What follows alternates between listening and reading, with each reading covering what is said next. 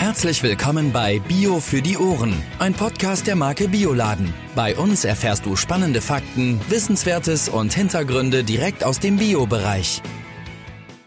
Hallo und herzlich willkommen bei Bio für die Ohren, wie immer an dieser Stelle mit Jan und Judith. Moin, moin. Wir reden heute über eines meiner Lieblingsthemen, nämlich über Naturkosmetik. Dazu haben wir uns den Naturkosmetik-Experten Stefan Becker eingeladen. Stefan ist gemeinsam mit seiner Frau Silke Inhaber des Naturkosmetikunternehmens Cosmondial.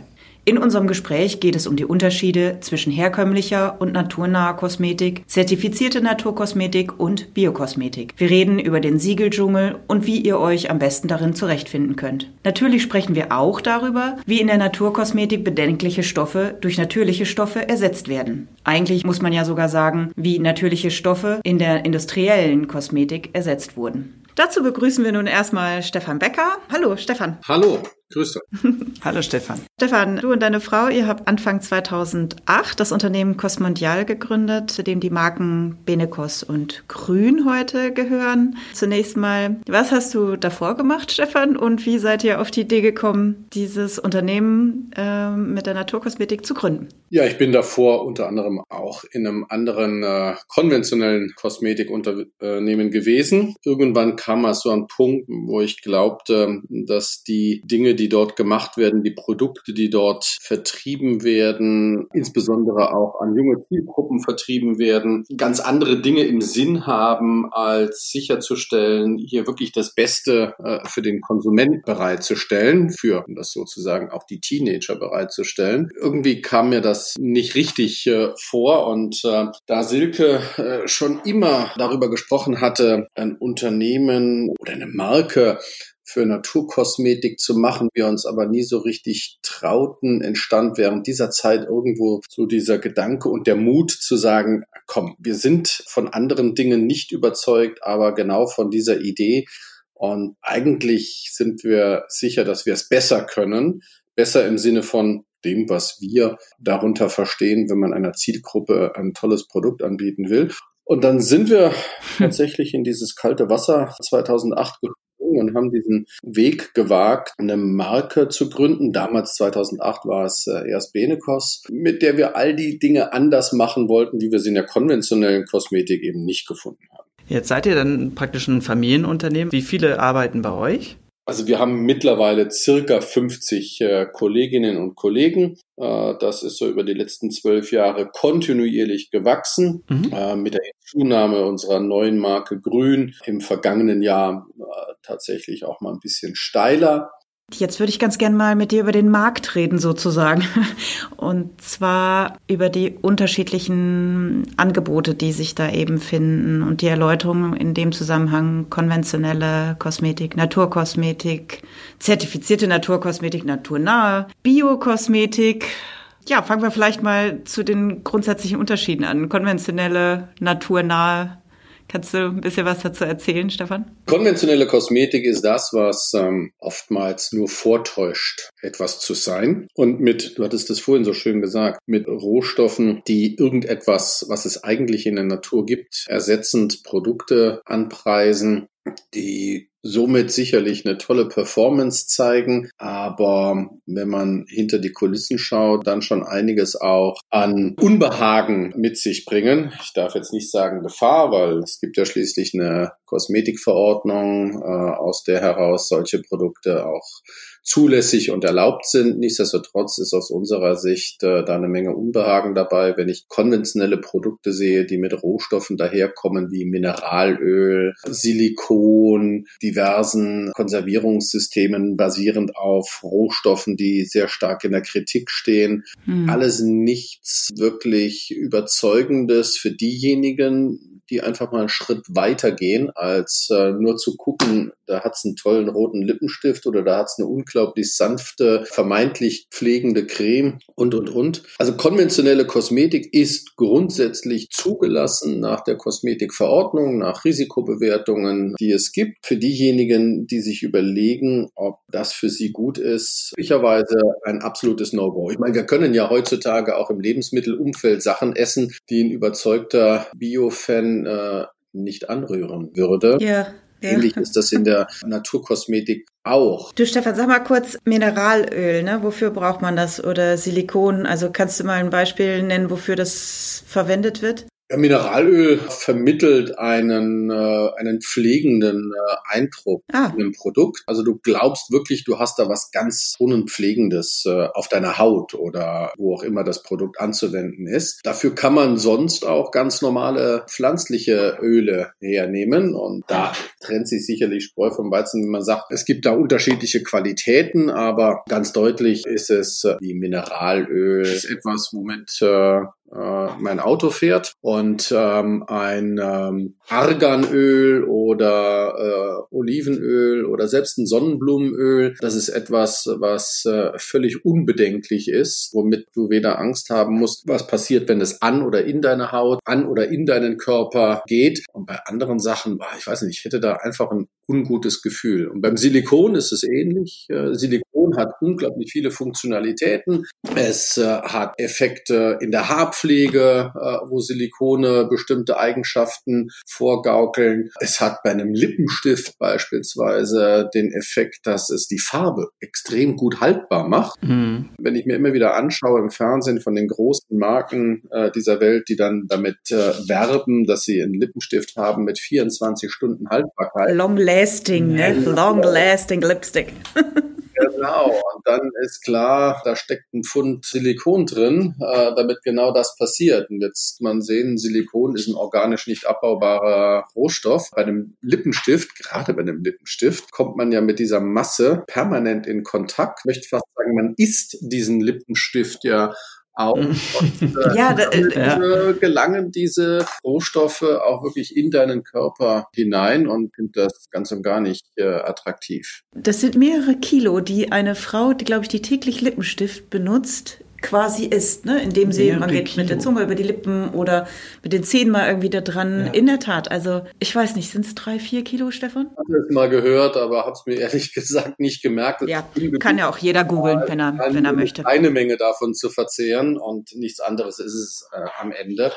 Ähm, man ist mit seiner Zunge äh, derart oft mit der Lippe in Berührung und ja. Klar könnte jetzt jemand sagen, aber Silikon hält das Zeug ja so gut auf den Lippen, dass gar nichts in den Körper reingeht. ich lache. Also ich finde, ein schöner Naturkosmetik-Lippenstift, den darf man auch gerne zwei, dreimal am Tag nachziehen. Wenn die Farbe nicht so gut hält durch das fehlende, in Anführungszeichen, Silikon, indem man den mehrfach aufträgt, spart man sich zugleich den Lipbalm. Aber das, was in äh, unseren Lippenstiften drin ist, äh, gleichzeitig so derart pflegend ist und in dem Fall wirklich pflegend ist, dass das ja schon fast sinnvoll ist, äh, den Lippenstift mehrfach nachzuziehen am Tag. Naturnahe Kosmetik. Was ist der Unterschied? Ich meine, naturnah hört sich auch schon richtig gut an. Als Laie.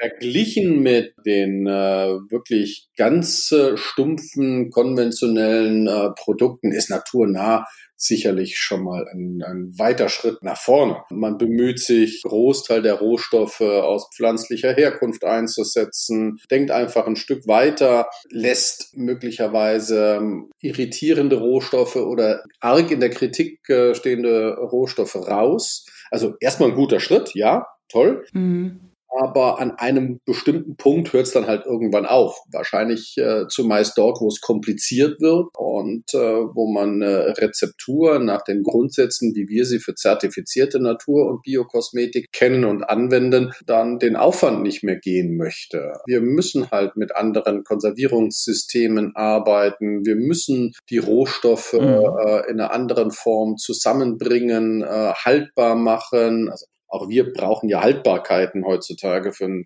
Natur- und Biokosmetikprodukt. Wir müssen sie performbar machen. Ich kann mich äh, selbst an unsere Gründung 2008 erinnern, als wir Freunden sagten, dass wir Naturkosmetik machen und da so zweifelnde Blicke uns entgegenkamen, ah, das Zeug stinkt doch nur und taugt doch nichts. Mhm. Das war zumindest mal damals noch sehr, sehr stark äh, in, den, in den Köpfen gesteckt und äh, kommt sicherlich auch daher aus den keine Ahnung, 70er, 80er Jahren, wo verschiedene Dinge einfach auch noch nicht weit genug waren. Da hat man sich deutlich weiterentwickelt, aber es ist trotz alledem eine andere Herausforderung, mit solchen Rohstoffen ein Produkt zu entwickeln, als das mit 0815 Chemiekenntnissen ja. und synthetischen Einsätzen machbar ist. Gibt es da eine Richtlinie? Ich komme von einer konventionellen Kosmetik und verändere jetzt fünf Prozent meiner Bestandteile und schreibe dann naturnahe Kosmetik drauf. Oder zum anderen Gegensatz, dass ich sage, okay, ich habe jetzt 95 Prozent mit einer Alternative umgesetzt, kriege die fünf Prozent vielleicht nicht mehr umgesetzt und darf trotzdem nur noch eine naturnahe Kosmetik draufschreiben. Gibt es da Richtlinien, wonach man sagt, okay, ab 20%, Prozent, ab 30 Prozent äh, ist das naturnahe Kosmetik? Also außerhalb der zertifizierten Naturkosmetik. Dort, wo man sich den Richtlinien einer Zertifizierungsgesellschaft unterwirft, gibt es solche äh, Rahmen nicht. Das sind alles eher so Selbstentwicklungen. Ähm, vieles hat ja schon angefangen vor etlichen Jahren, als gerade auch so manch konventioneller den ersten, äh, die erste Mitfahrgelegenheit auf der äh, Natur- und Bio-Schiene suchte, äh, hat äh, irgendeinen Rohstoff herausgenommen und dann äh, auf das Produkt draufgeschrieben mit Bio-Granatapfelöl oder sowas und hat das Produkt erstmal als solches marketingtechnisch sicherlich super ins, ins Schaufenster gestellt. Nachdem es keine echte gesetzliche Definition von Naturkosmetik gibt, ist das heute alles ein sehr, sehr breites graues äh, Feld. Ich sag mal, das, was sich heute an Definitionen etabliert hat, ist eher entstanden durch Experten des Marktes, ja. Mhm, okay. Dann Einordnungen treffen, die dann auf Kongressen äh, ausgetauscht werden, äh, so dass man eher innerhalb der Fachwelt äh, solche Begrifflichkeiten verwendet, aber auf der Konsumentenseite äh, überhaupt nicht. Also ein Konsument kennt oder nutzt diesen Begriff einer naturnahen Kosmetik nicht. Ein Konsument sieht entweder Kosmetik oder sieht Naturkosmetik oder Biokosmetik. Mhm. Und all das, was äh, oftmals marketingseitig aufgebaut wird, kann dazu dienen, einen Konsumenten auch ganz einfach mal hinter die Fichte zu führen, mhm. weil es eben äh, nicht geregelt ist. Nur diejenigen, die sich zertifizieren lassen, die haben klare Richtlinien. Und da gibt es Richtlinien über was darf eine Naturkosmetik sein? Was, was darf, darf sich denn eine Naturkosmetik sein? um mal direkt zum Punkt zu kommen. Naturkosmetik und Biokosmetik ist ja beides dann zertifiziert. Was ist es? Ja, also das hängt von dem Zertifizierer ab. Es gibt äh, in der Regel äh, Positivlisten, äh, die ähm, aufzeigen, aus welchem Rohstoffumfeld man sich bedienen darf, wenn man ein Produkt entwickelt. Ich glaube, früher gab es auch mal Negativlisten, da war nur aufgeführt, was auf gar keinen Fall sein darf. Ist aber auch egal, was grundsätzlich verfolgen alle das Ziel äh, auszuschließen, dass ähm, ein bestimmter Rohstoffanteil überhaupt nicht verarbeitet werden darf, also äh, was äh, synthetisch petrochemisch äh, hergestellt ist. Und abhängig vom Zertifizierer gibt es dann nochmal Vorgaben bei Verwendung spezifischer Rohstoffe, dass an diese dann bestimmte Anforderungen gestellt werden, wie zum Beispiel, dass die aus kontrolliert biologischem Anbau stammen müssen. Und wenn wir über Biokosmetik reden, dann gibt es dann auch bei den Zertifizierern da sind die, die Großen zumindest mal ähnlich aufgestellt. Anforderungen, wie viel äh, Rohstoffe aus kontrolliert biologischem Anbau mindestens in so einem Produkt drin sein müssen. Äh, mhm. und mhm. ähm, dann nochmal ein paar weitere äh, Regularien, äh, die ganz klar regeln, ein Produkt hat äh, Mindestanforderungen zu erfüllen, sonst ist es nicht zertifizierbar. Und das geht im Übrigen nicht nur auf die innerlichen Bestandteile der Formulierung, also der Rezeptur, sondern das umfasst mittlerweile auch das, was man als Verpackung, Packmittel kennt, auch mit. Ah, okay. Ja, da vielleicht nochmal der Hinweis ganz kurz. Ähm, das Thema Clean Beauty ist keine zertifizierte Naturkosmetik. Ist ja gerade ziemlich im Trend, kommt aus den USA, aber um das ganz klar mal zu sagen, es ist keine zertifizierte Naturkosmetik. Genau, das äh, muss man auch wirklich sehr, sehr genau anschauen. Aus den USA kommt es deshalb, weil die, ähm, dieser Markt keine zertifizierte Naturkosmetik hat. Dort gibt ah. es keine Regularien, wie wir sie hier in Europa haben, mhm. durch äh, Organisationen, die sich das Thema schon äh, über Jahrzehnte angenommen haben. Letztendlich ist Clean Beauty auch jetzt im Überschwappen auf unseren europäischen Markt äh, dadurch gekennzeichnet, dass die Leute Alternativen suchen, die sie bewerben können. Für mich ist das ist überwiegend Marketing, das da steckt. Mhm. Und hat in manchen Definitionen vielleicht noch den Ansatz zu sagen, naja, wir lassen Rohstoffe raus, die bestimmtes Risikopotenzial haben, wobei es denen dann eher um das Thema Allergien oder sonstiges geht. Aber es ist in dem Fall wie beim Veganismus, du kannst tolle vegane Produkte machen, aber die haben weder was mit Bio oder in der Kosmetik was mit Naturkosmetik zwingend zu tun. Das kann sein, muss aber nicht, mhm. weil auch in einem veganen äh, Lippenstift kann Mineralöl drin sein und äh, damit äh, das Produkt alles andere als Natur oder Bio. Ja.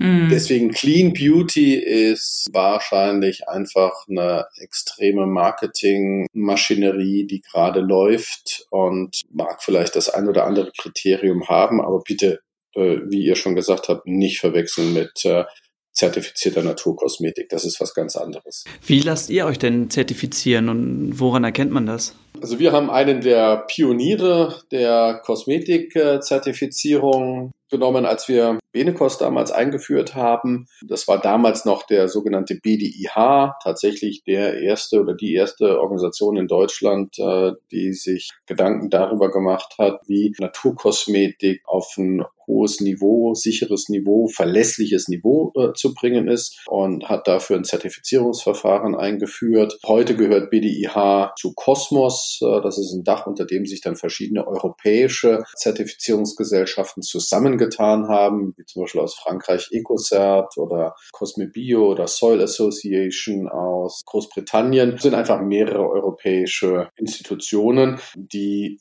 hier ein verlässliches äh, Siegel und einen verlässlichen Prozess vor allen Dingen vorhalten. Mit Benekos sind wir eben noch unter den Prinzipien des BDIHs groß geworden, der für uns damals eindeutige und hervorragende Kriterien definiert hat. Das war zum Beispiel, immer wenn Öle und Fette verwendet werden, müssen sie aus kontrolliert biologischem Anbau sein. Mhm. Und heute in der Kosmos-Welt gibt es zwei Standards. Es gibt einen Kosmos Natural Standard, einen Kosmos Organic Standard und der äh, definiert einfach die unterschiedlichen Anteile an Rohstoffen äh, aus kontrolliert biologischem Anbau in einem Produkt.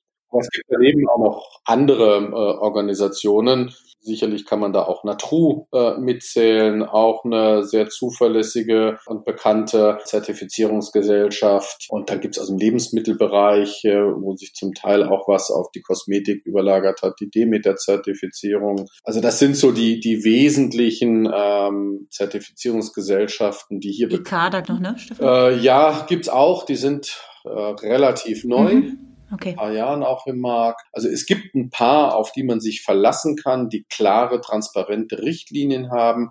Ähm, alle vergeben auch ein Siegel, das dann zwingend auch auf dem Produkt zu führen ist, sodass der Konsument erkennen kann, wenn er ein Produkt in Händen hält mit einem dieser Siegel, da muss man nicht mehr drüber nachdenken, muss auch nicht groß nachlesen auf irgendeiner Inki-Inhaltsangabe. Ob das wirklich das ist, was man äh, gesucht hat, äh, darauf kann man sich verlassen. Wobei ich eine kleine Einschränkung mache, wenn jemand äh, Allergien hatte, sollte natürlich immer noch die Inki anschauen und studieren. Aber wenn es darum geht, eine Erwartungshaltung zu haben, ein Naturkosmetik oder Biokosmetikprodukt kaufen zu wollen, dann kann man sich äh, auf dieses Siegel verlassen.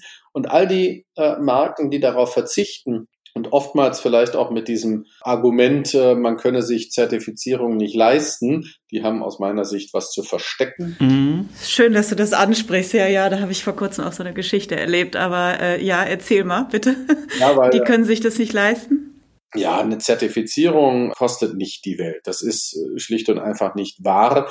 Und wenn ich äh, es ernst meine, und auch ein Qualitätsversprechen an meinen Kunden äh, geben möchte, äh, dann gehört das für mich zur Marktfähigkeit dieses Produktes dazu, dass ich es dann äh, zertifizieren lasse.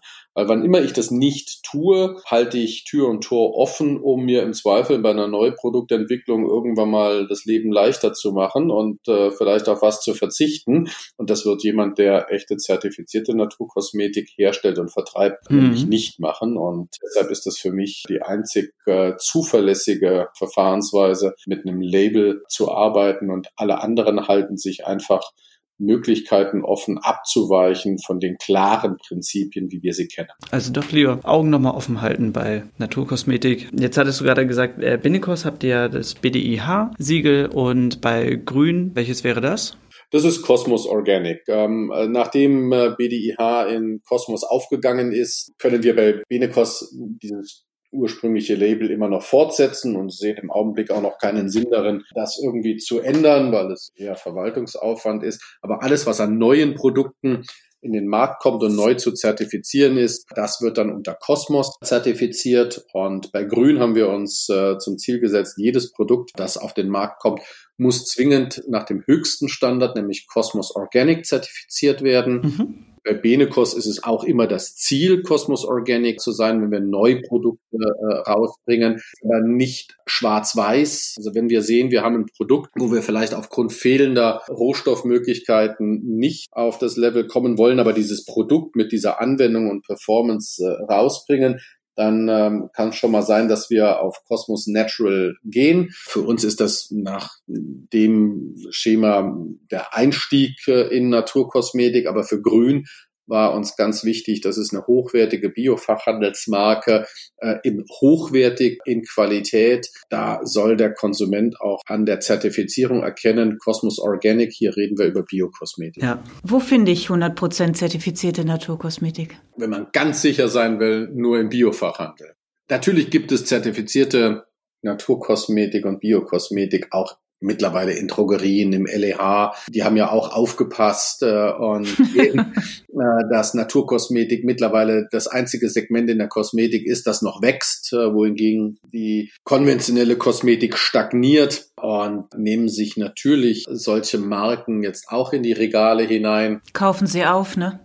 Auch entweder aufkaufen oder locken einfach äh, mit Dingen, die so manch einer nicht ablehnen kann. Bedauere es zum Teil, dass auch so viele Marken, die in, im Biofachhandel groß geworden sind, jetzt will nicht sagen, ob sie dem den Rücken äh, zukehren, aber zumindest mal, äh, nachdem der Steigbügel gehalten wurde, rennen sie jetzt und gehen dann auch den anderen in die Arme hinein und versuchen dort ihr Glück. Wir haben uns für Grün definitiv vorgenommen und im Prinzip für Benekos überwiegend auch, dass wir denjenigen, die uns den Steigbügel gehalten haben, auch treu bleiben wollen. Wir wollen Marken für den Biofachhandel äh, schaffen aus mindestens zwei Gründen. Der eine ist, im Biofachhandel kann sich der Konsument sicher sein, dass er das dort findet, was er sucht. Im mhm. Prinzip sich im Biofachhandel die Siegel sparen, mhm. weil der Händler, wie ihr als Weiling, der Großhändler, sozusagen schon die Vorarbeit leisten und äh, auch dafür stehen, nur solche Sortimente äh, in den Regalen äh, für die Konsumenten vorzuhalten. Aus dieser Philosophie heraus finden wir es absolut überzeugend, unsere Sortimente auch genau dort zu präsentieren und dort anzubieten. Wenn ich in einem Drogeriemarkt oder in einem LEH oder noch viel schlimmer in einem Discounter bin, dann habe ich immer die Situation, dass neben mir vielleicht genau dieses vorhin angesprochene naturnahe Produkt steht oder viel schlimmer das äh, möchte gern Naturprodukt, wenn wir das mal als Greenwashing bezeichnen wollen, das eben einen äh, Rohstoff äh, heraushebt und als Biorohstoff präsentiert, obwohl da vielleicht nur 0,01 Prozent der gesamten Formulierung enthalten ist. Der Konsument ist in der Regel nicht in der Lage, das zu unterscheiden. Und ich, ich finde das äh, extrem irreführend, wenn dann echte, gute, hochwertige Naturkosmetikmarken dazu verwendet werden, um andere Marken Marken in deren Sonnenschein äh, dann mit aufs Podest zu heben. Und genau das passiert halt im konventionellen Handelsumfeld. Ob das jetzt mhm. Kosmetik ist oder ob das Lebensmittel sind. Ich habe bei einem Discounter irgendwann mal auch Lebensmittelumfelder gesehen, als da plötzlich Biolandprodukte waren und toll, direkt unter dem Bioland-Schild war eben nicht nur Bioland, sondern da waren äh, Produkte aus jedem, aus jeder Anbauart, ja, aber für den Konsument ganz schwierig zu unterscheiden. Und genau das äh, gefällt mir am konventionellen Handelsumfeld nicht, äh, dass eben diese Vorgehensweise genauso plant ist aus meiner Sicht. Das ist billigend in Kauf genommen, dass der Konsument die Sonnenstrahlen der echten Produkte abstrahlend auf andere dann äh, missinterpretiert und zu Produkten greift, äh, die ihr so gar nicht kaufen wollt. Ja, zudem kann man sich halt auch sicher sein, dass man einen konzernfreien Einkauf tätigt. Ja, in der Regel. Also würde ich sagen, zum überwiegenden Teil ja. Ich meine, es gibt auch mittlerweile äh, in unseren Regalen äh, im Biofachhandel große Unternehmen. Äh, wenn man hinter manchem Marke schaut, ist es nicht mehr die kleine, süße mhm. Marke, die irgendwann mal entstanden ist, sondern da hat es dann auch andere äh, anteilseigner Strukturen bis hin zu Konzernen. Ähm, aber es ist äh, eher eine Seltenheit und ich glaube, äh, das Angenehme am Biofachhandel ist, dass es eben überwiegend durch Familienunternehmen repräsentiert wird, die auch einen ganz anderen Ansatz fahren als äh, die von dir genannten Großkonzerne. Mhm. Wir müssen nicht auf Teufel komm raus jedes Margenprozent irgendwo rausholen, sondern wir können Produkte aus Überzeugung machen, wir können Vermarktungsaktivitäten aus Überzeugung machen. Und, äh, wir müssen nur aufpassen, dass uns die anderen durch ihre äh, sehr stringenten und kapitalorientierten Vorgehensweisen nicht irgendwann die Butter vom Brot. Hm. Also im Grunde genommen hast du jetzt schon zwei Argumente genannt, ne? Ah, ach, da sogar drei. Eine 100% zertifizierte Naturkosmetik, Fachhandelstreue und konzernfreier Einkauf für die Marke Grün. Genau. Um mal zu dem Punkt zurückzukommen oder überhaupt auf den Punkt Grün zu kommen. Ähm, was war da die Idee bei der Marke? Die ihr, was hast du gesagt, letztes Jahr, ne? Oder war das vorletztes Jahr schon? Ich bin gerade vorletztes also Jahr. Vorletztes Jahr war die Idee entstanden und äh, letztes Jahr haben wir dann äh, den Launch äh, vollzogen. Also es gibt auch da tatsächlich zwei Gründe, zwei Strömungen. Das eine war, dass äh, Silke und ich uns immer wieder überlegt haben, bestimmte Produkte äh, in den Markt bringen zu wollen,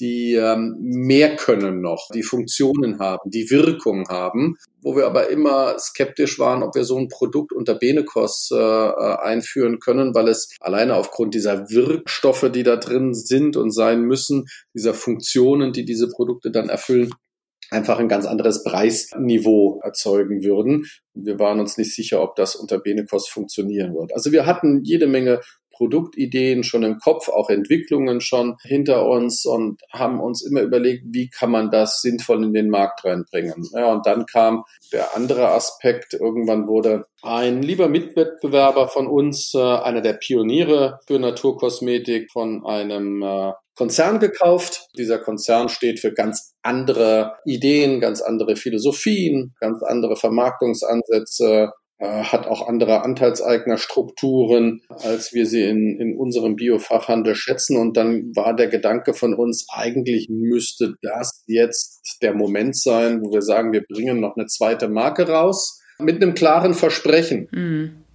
Eben die Marke eines Familienunternehmens, das ist die Marke, die ist nicht konzerngesteuert, das ist die Marke für den Biofachhandel als ähm, wenn man so will, Ersatz für denjenigen, der genau das auch in seinen Regalen stehen haben möchte.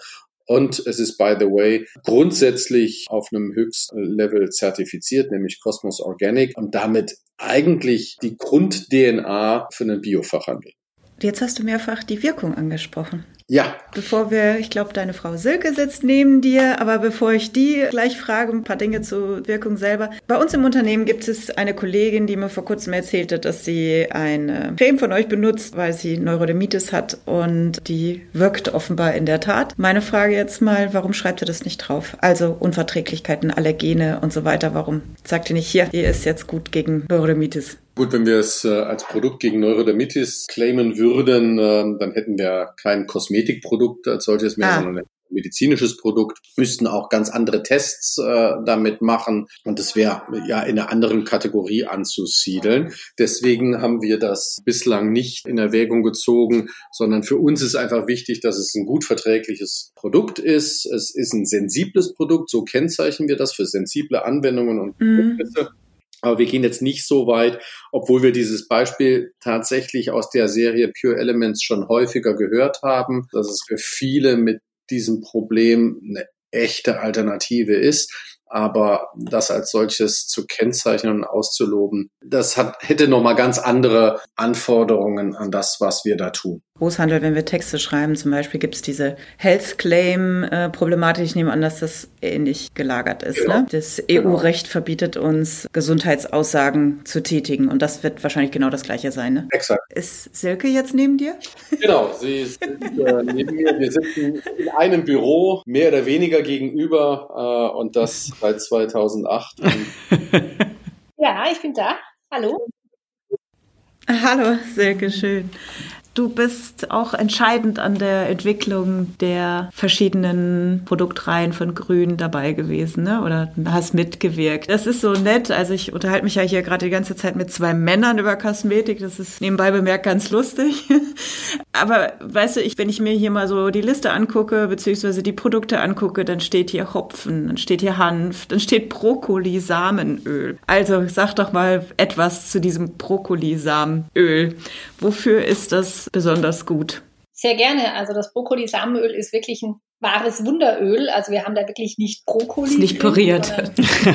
ja, dieses Öl das ist reich an der Säure, die heißt Eruca-Säure und diese wirkt regenerierend, zellaktivierend, hat den tollen Effekt, dass das Haar überhaupt nicht beschwert. Ähm, und wer selber schon mal so ein Brokkoli-Samenöl in die Hand genommen hat, so ein paar Tropfen, das hat eine ganz, ganz witzige Haptik. Also das ist ein sehr, sehr das ist so ein kriechendes Öl, das ist so ein ganz leichtes, eine ganz unbeschreibliche, er fühlt sich ganz witzig an. Und das macht die Haare ähm, seidig und leicht erkennbar und sie bekommen auch mehr Glanz. In der konventionellen Kosmetik wird dieser Effekt eben gerne durch das vorhin schon beschriebene Silikon erzielt. Ah, mm, ja, okay. okay. Ja. Interessant. Ja, aber warum benutzt man Silikon? Ist es günstiger? Ist es Einfacher in größeren Mengen zur Verfügung stehend oder? Ich weiß den Faktor nicht, aber ähm, Brokkoli-Samenöl ist nicht günstig und Silikon ist, glaube ich, sehr, mhm. sehr günstig. Ich weiß jetzt nicht, was da der Unterschied ist, aber der Faktor wird enorm sein. Also das ist wahrscheinlich einfacher herzustellen. Ne? Das ist ein Faktor, äh, der ist zweistellig, äh, was da Kosten pro Kilo zwischen einem Brokkoli-Samenöl oder einem Silikon äh, darstellt. Also für manches konventionelle Produkt, das im Markt ist, äh, wäre allein schon der Preis, den wir für unser Brokkolisamenöl äh, anteilig in unserem Produkt haben, der Gesamtpreis für das Gesamtprodukt. Wir wundern uns manchmal immer wieder, äh, was alles möglich ist. Und vielleicht darf ich das kurz einschieben. Wir haben von einem Wettbewerber, von einem, äh, von einer Handelsmarke vergangene Woche mit einem äh, Freund von uns ein Produkt angeschaut, das in der Größenordnung ein Duschgel 300 Milliliter für 50 Cent für den Verbraucher angeboten Wie bitte? wird. 50 Cent? Ja, genau. Und äh, wenn man dann hingeht und sieht mal ab, dass da ja auch eine Flasche noch dahinter steckt, äh, dass da äh, hinter den 50 Cent auch noch die Mehrwertsteuer im Übrigen drin steckt, äh, dass da ein Abfüllprozess äh, drin steckt, dann stelle ich mir vor, was da am Ende übrig bleibt für die Masse an sich, also für die eigentliche Rezeptur. Ui, ähm, äh, das ist schon äh, eher merkwürdig. Und dann, genau, kommt nämlich so ein Punkt, da kostet so ein Prozent Brokkoli-Samenöl, das vielleicht in irgendeinem Biokosmetikprodukt drinnen ist, äh, dieses Prozent mehr als die 100 Prozent dieses äh, konventionellen petrochemischen Produktes. Ich benutze ja momentan zumindest das äh, 3 in 1 Hanf äh, Duschgel, beziehungsweise ähm, ja, Duschgel sagt man da, glaube ich, auch zu, ne? Bei 3, 3 in 1. Äh, das finde ich, finde ich sehr spannend, weil das riecht extrem gut. Allerdings äh, ist da, glaube ich, noch mehr drin, ne? Bier und Honig? Nee, also in dem Produkt ist tatsächlich Hanf und Hopfen drin. Mhm. Ah ja. Mhm. Das ist die, die Männerserie von Grün und die ist tatsächlich exzellent. ich habe bis wir diese Produkte rausgebracht haben, äh, leidenschaftlich gern äh, die Benekos Männerserie benutzt. Mhm. Und seit wir die Grünmänner-Serie draußen haben, muss ich gestehen, bin ich da völlig umgestiegen, weil ich es noch besser finde. Benekos ist natürlich schon hervorragend, aber die Grünmänner-Serie ist einfach noch mal ein, ein, ein Ticken besser. Das Bier- und Honig-Thema, das haben wir in einem äh, Shampoo aus der grün Essential Elements äh, Serie drin. Genau. Ah, okay. Hm? Das ist jetzt wieder der Part von Silke. Genau. Wieso Volumen? Mit dem Honig, nein. Nee, mit dem Bier. Hm. Wir haben da drin tatsächlich ein Bio-Bier aus einer klitzekleinen Brauerei hier in unserem Umkreis aus Gladbach ähm, bei Aschaffenburg drin. Und dieses Bier ist auch ein, ja, ein, ein Wundergetränk natürlich. Ähm, das enthält viele Nährstoffe, B-Vitamine, Spurenelemente, Mineralstoffe. Und es erhöht einfach in so einem Shampoo die Griffigkeit des Haares und gibt Volumen. Und deswegen es bei uns ins Bier. Das ist dürfte es bei uns ins Shampoo. ist das dann praktisch das fertige Endprodukt, was ihr dann abnehmt als Bier oder ist das noch irgendeine Vorstufe? Nee, nee, das ist das Endprodukt. Ja. Wir nehmen tatsächlich genau das Bier, das bei, bei uns auch im Keller steht, das ich gern trinke. und haben das genau so für unseren Produktionsprozess, wenn wir mischen. Also das ist äh, eins zu eins das Gleiche. Okay. Äh, Finde ich spannend. Das ist ein Bio-Bier, ne? also ja. muss, muss man noch erwähnen. Ihr habt ja da eh 100% zertifizierte Biokosmetik, ne? Genau. Ja, das schon, nur heißt nicht, dass jedes Produkt zu 100 Prozent aus Bio besteht, weil ähm, es gibt ja auch andere Komponenten wie Wasser und Rohstoffe, die es nicht in KBA gibt. Aber wir haben über Cosmos Organic eine Anforderung, dass 95 Prozent aller physikalisch verarbeiteten Rohstoffe aus Bio sein müssen. Das übertreffen wir bei allen Produkten. Das ist dann auch genauso diese Mindestanforderung, die wir an unsere Produkte stellen. Gibt es ja noch eine andere Wirkung, Silke, die dir noch ganz besonders am Herzen liegt? Die Pflanze Hanf ist ja bei uns ganz prominent in vielen, vielen mhm. Produkten. Und ähm, das ist natürlich gerade so ein Hype, aber das ist eigentlich auch ein Öl, das es absolut verdient hat, viel mehr eingesetzt zu werden, ähm, weil es einfach, sage ich mal, ganz traditionelles Öl in unseren Breiten ist. Das gibt's ja schon sehr lang und es ist dann irgendwann durch Gesetzgebungen mal eine Zeit lang verboten gewesen, aber inzwischen ist diese THC-freie Variante eben dieses Hanfsamenöl aus dem Hanfsamen wieder erlaubt und das ist, ja, da kann ich nur schwärmen, was Hanf alles kann. Also Hanf ist sehr tief.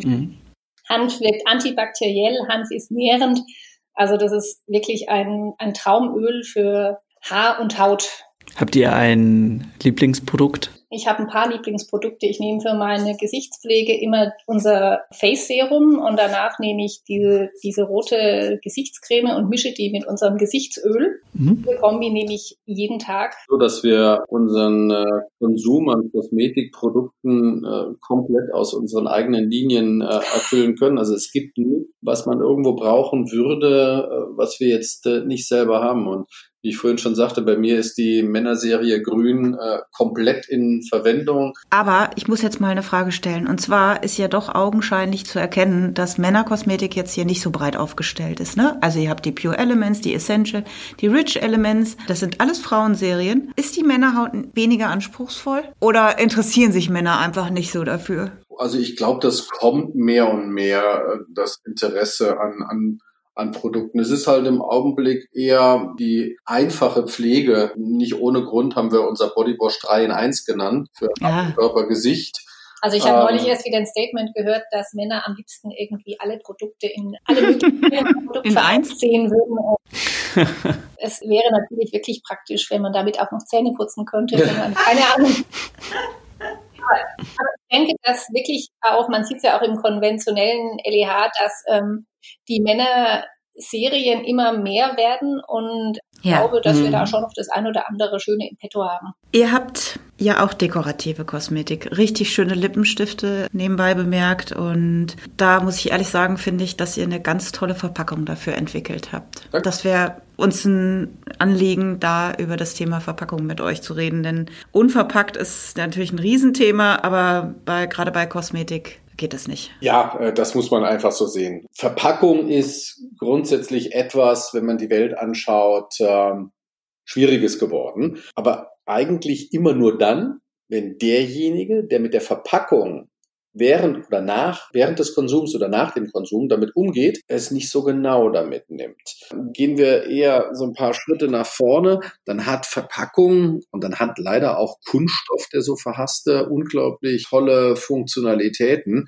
Und wenn wir uns mal ähm, 100 Jahre zurückerinnern, weiß nicht, ob wir die Situation äh, haben wollen hinsichtlich der hygienischen Bedingungen, weder in der Produktion noch in einem äh, Regal eines, äh, eines Händlers äh, oder bei uns zu Hause in Küchenschränken oder Badezimmerschränken. Äh, Verpackung hat da schon was Großartiges ermöglicht, Produkte hygienisch zu halten und auch haltbar zu machen. Und äh, vor dem Gedanken muss man Dinge auch immer wieder bitte richtig einordnen. Wir sind absolut dafür, äh, Verpackung zu reduzieren, wo sie keinen Sinn ergibt. Ja, und das ist äh, sicherlich in den letzten Jahrzehnten etwas gewesen, was so ein, so ein Exzess entwickelt hat. Ja, und leider auch bei, bei Kosmetikprodukten. Als wir angefangen haben 2008, dann haben unglaublich viele Produkte, äh, im Übrigen auch Naturkosmetikprodukte, immer noch mit Fallschachteln gearbeitet. Äh, sehr stark mhm. dekorativen Kosmetik, aber auch in der äh, pflegenden äh, Kosmetik, Körpergesichtspflege, wo wir uns immer wieder gefragt haben, wozu denn in Gottes Namen? Ich habe hier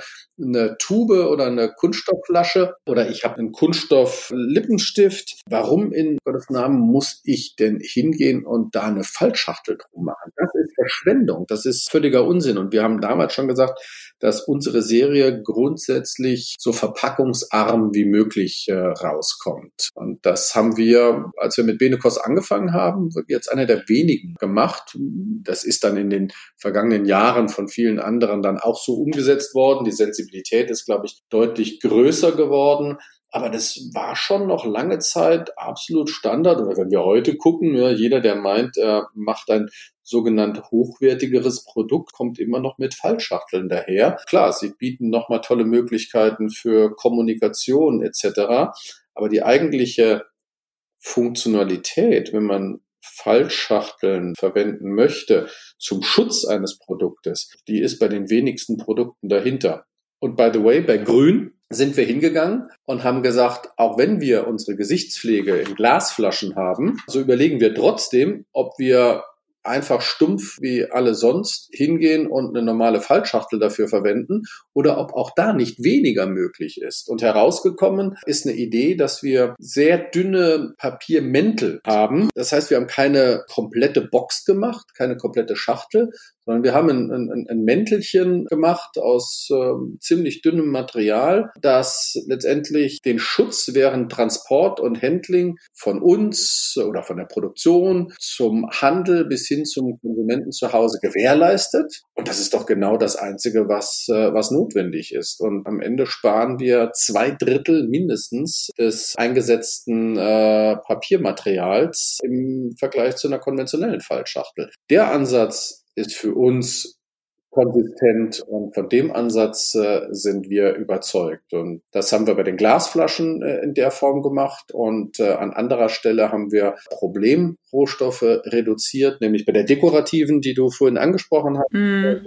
Wir haben den Anteil an Kunststoff, soweit es geht, reduziert und haben alternative Verpackungsmaterialien dann äh, eingesetzt. Aber ganz ohne Kunststoff geht's nicht. Wenn ich eine Mascara habe, eine Tusche, die muss ich in irgendein Gefäß reinmachen. Da bleibt mir nicht viel anderes übrig, als einen Kunststoff zu verwenden oder bei einem Lippenstift. Das Innere der Verpackung muss immer noch eine Kunststoffmechanik sein, weil ich brauche eine Funktionalität zum, zum Hoch- und Runterdrehen des Lippenstiftes. Und das kriege ich einfach nicht anders hin als über eine Kunststoffhülse äh, innen drin. Aber nochmal, wir versuchen das so stark zu reduzieren wie nur möglich, auf den Einsatz an unnötigen Verpackungsmaterialien und Mengen.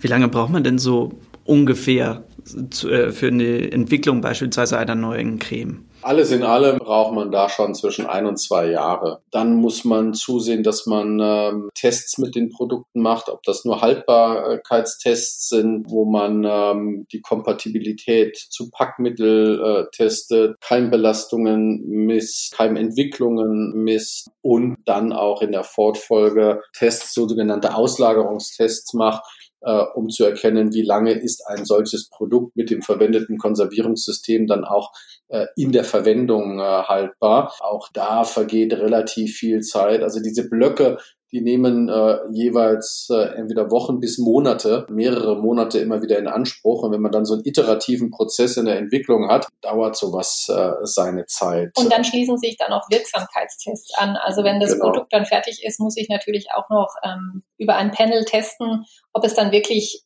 ob ich dann das ausloben kann, was ich ausloben möchte. Und es dauert eben auch seine Zeit ja. wir davon überzeugt sind, dass das Produkt diese Wirksamkeit hat, weil wir die Rohstoffe extra dafür ausgewählt haben, so müssen wir es trotzdem objektiv messen lassen und testen lassen. Äh, und auch das verschlingt Monate, bis so ein Test dann äh, äh, durchlaufen ist. Und manchmal ist bei uns mehr Ungeduld da als ist der Prozess erfordert, aber da müssen wir durch, weil es ist nicht schlimmer, als ein Produkt dann auf dem Markt zu haben, das entweder nicht funktioniert, kollabiert oder das nicht zu Ende gedacht und gemacht wurde. Schön. Also ich glaube, jetzt haben wir uns doch umfassend über das Thema unterhalten. Also wir haben jetzt allgemeine Fragen erklärt, ne? was ist konventionelle Kosmetik, wohin geht's dann bei der zertifizierten Naturkosmetik, Biokosmetik, wir haben über die Siegel gesprochen, dass unsere Zuhörer gut und gerne und am besten im Biofachhandel kaufen äh, sollten, weil sie da keine Probleme haben, äh, dass dort konventionelle oder naturnahe Kosmetik zu finden ist Und dann haben wir uns über das schöne Produkt Grün unterhalten. Also ganz, ganz tolle Informationen. Mich beeindruckt die Wirkung. Im Übrigen habe ich dieses Deo-Spray sensitiv Salbei und finde es mega. Also es ist äh, echt auch ein richtig gutes Produkt. Silke, da kannst du mir vielleicht noch mal was sagen, was mit diesem Salbei auf sich hat. Das ähm, ja, wirkt nämlich wirklich. Also Salbei ist natürlich ähm, adstringierend, ähm, würde ich jetzt mal sagen. Und wir haben in diesem Deo übrigens auch was anderes drin. Wir haben Mikrosilber drin und Mikrosilber, ähm, das ist so ein Geruchsabsorber. Ah, das wird dann okay. noch unterstützt von Triethylcitrat. Ähm, das ja. ist übrigens ein großes Problem, zumindest für mich. Ich glaube, für Jan, Jan und ich hatten uns ja vorher unterhalten, eben auch, dass man einfach manchmal diese Begrifflichkeiten nicht kennt. Ja, also das, was du jetzt gerade gesagt hast, was hast du, Petrü? Nein, was hast du gesagt? Wie heißt das? Ja, schau mal. Also für mich gefühlt hört sich das nach was ultrachemischem an, ja, also, aber es ist, kommt sicherlich natürlich aus der Natur, oder? ja, seht ihr, also deswegen ähm, bin ich für Siegel, muss ich ehrlich sagen, sehr dankbar, ähm, dass man sich da an was orientieren kann. Gibt es noch irgendwas, was euch irgendwie auf dem Herzen liegt, was ihr gerne sagen möchtet? Bevor Jan äh, gleich noch die zwei persönlichen Fragen stellt. Also auch wenn äh, äh, wahrscheinlich die meisten Zuhörer ohnehin treue Bio-Fachhandels- und Bioladenkunden sind. Ich kann nur wieder aufs Neue und immer wieder eine Lanze für den Biofachhandel brechen. Es ist die Einkaufsquelle, der wir äh, das höchste Vertrauen zumessen. Dort einzukaufen heißt, äh, in einem Umfeld einzukaufen, wo man nicht hinter die Fichte geführt wird, äh, wo man genau die Produkte findet, von denen man glaubt oder von denen man bewusst ausgeht, äh, sie dort äh, finden zu können. Äh, der Biofachhandel ist derjenige, der gemeinsam mit den, mit den wirklich überzeugten Bioherstellern diejenigen sind, äh, die das, worauf andere gerade gerne mitfahren, überhaupt erst ermöglicht und entwickelt haben. Äh, ich kann nur hoffen, dass es den Biofachhandel mit seinen äh, ernsten, seriösen Herstellern auch in der Form äh, immer noch weitergeben wird, weil ich nicht daran glaube, wenn Bio ausnahmslos in den Händen des LEH oder der, der Discounter ist, dass es dann auf einer derartigen Qualitätsebene äh, weitergehen würde, dass sich Dinge dann auch immer wieder weiter verbessern würden. Und auch da sind wir ja alle, die in dem Bio-Umfeld drin sind, überzeugt, wir sind noch lange nicht fertig. Wir haben noch unglaublich viel vor. Wir haben das ganze Thema Tierwohl äh, noch vor uns, Naturschutz nach wie vor vor uns. Wir haben so viele Dinge, die noch zu verbessern sind. Der äh, Schutz der Böden und der Gewässer. Dass ich äh, glaube, das braucht eine echte, überzeugte, und zwar wirklich vom, vom Kern her überzeugte Community, das äh, äh zu verwirklichen. Das wird man nicht schaffen, wenn es nur noch Bio im LEH und bei Discounter. Mhm. Schön. Dann habe ich noch eine persönliche Frage an euch. Ähm, die erste Frage, die ich habe an euch ist, was landet immer in eurem Einkaufswagen, wenn ihr einkaufen geht? Immer Obst, Gemüse, also Tomaten, Zwiebeln, Knoblauch, Gurken, ähm, saisonale Früchte, am liebsten Erdbeeren, das Ganze, nein, Erdbeeren in der Erdbeeren nur saisonal, weil danach schmecken die auch nicht mehr, weil ähm, es ist wirklich ein himmelweiter Unterschied, ob ich mir jetzt diese spanischen Erdbeeren, die es irgendwie gefühlt ab Februar, März gibt, ob ich mal so eine nehme und dran schnuppere oder ob ich eine Erdbeere nehme, die hier direkt irgendwo in der Nähe wächst und also, oh, das ist eine Sensation, da dran zu riechen. Und bei der anderen bleibt die Sensation halt einfach aus. Mhm. Abgesehen davon, dass es natürlich krass ist, sowas dann irgendwo in Südspanien anzupflanzen und dann zu wässern und dann hierher zu schippern. Also das lassen wir mal lieber. Und äh, meine zweite Frage ist, wen würdet ihr super gerne mal zum Essen einladen, um mal mit ihnen vielleicht über grundsätzliche Dinge zu sprechen? Schwierig. Also ganz ehrlich, am liebsten gehe ich mit meiner Frau und meiner Familie essen. Ich wüsste jetzt nicht, ob ich irgendjemand Besonderen Prominenten oder sowas dem vorziehen würde. Nö. Eigentlich nicht, nö. Ich Schön. super gerne mit Silke essen. Also ich glaube, es wäre mal ganz aufschlussreich, mit Prinz Charles essen zu gehen. Der ist doch auch ähm, in, im Naturschutzbereich sehr groß und hat auch eine eigene Zucht und eigene Gartenbaubetriebe. Und es wäre bestimmt spannend, was der alles zu sagen hat. Ich weiß nicht, ob unser Podcast so weit reicht, aber vielleicht. Wir senden ihm eine Aufnahme zu. ja. Wer weiß. Man kann ja hoffen. Wir bedanken uns ganz herzlich bei euch mhm. für das tolle Gespräch. Vielen Dank auch euch. Hat ja. Spaß gemacht. Uns nämlich auch. Und wir haben ganz, ganz viel Neues gelernt. Du hast noch Fragen oder Anmerkungen? Dann schreib uns an podcast.bioladen.de. Bio für die Ohren wurde dir präsentiert von Bioladen, eine Marke des Bio-Großhandels Weiling, Biopionier seit 1975. Dir hat gefallen, was du gehört hast? Dann sei bei unserer nächsten Folge Bio für die Ohren wieder dabei. Infos zum Podcast findest du auf bioladen.de.